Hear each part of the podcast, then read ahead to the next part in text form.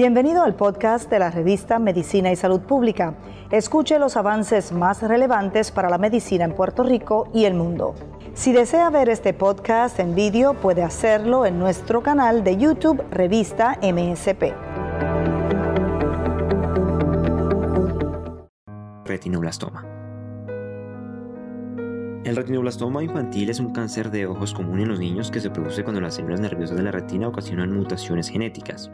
Esas mutaciones hacen que las células sigan creciendo en lugar de morir, como lo hacen las células sanas. Esta masa de células que no mueren se acumulan y forman un tumor. Debido a que este tipo de cáncer afecta a bebés y niños, los síntomas son poco evidentes.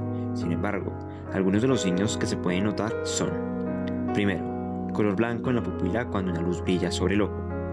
Segundo, los ojos miran en dirección opuesta. Tercero, enrojecimiento o hinchazón en los ojos. Evolución de los tratamientos de cáncer de retinoblastoma. La quimioterapia sistémica combinada con láser ha sido efectiva en más del 99% de los casos donde los niños logran mantener su visión. Sin embargo, este tratamiento genera un alto grado de intoxicación en el cuerpo de los niños a causa de los químicos usados durante la quimioterapia. Con el fin de mitigar este efecto secundario, se desarrolló un tratamiento alternativo focalizado en el ojo del paciente, el cual se conoce como la quimioterapia intravítrea y la quimioterapia intraarterial.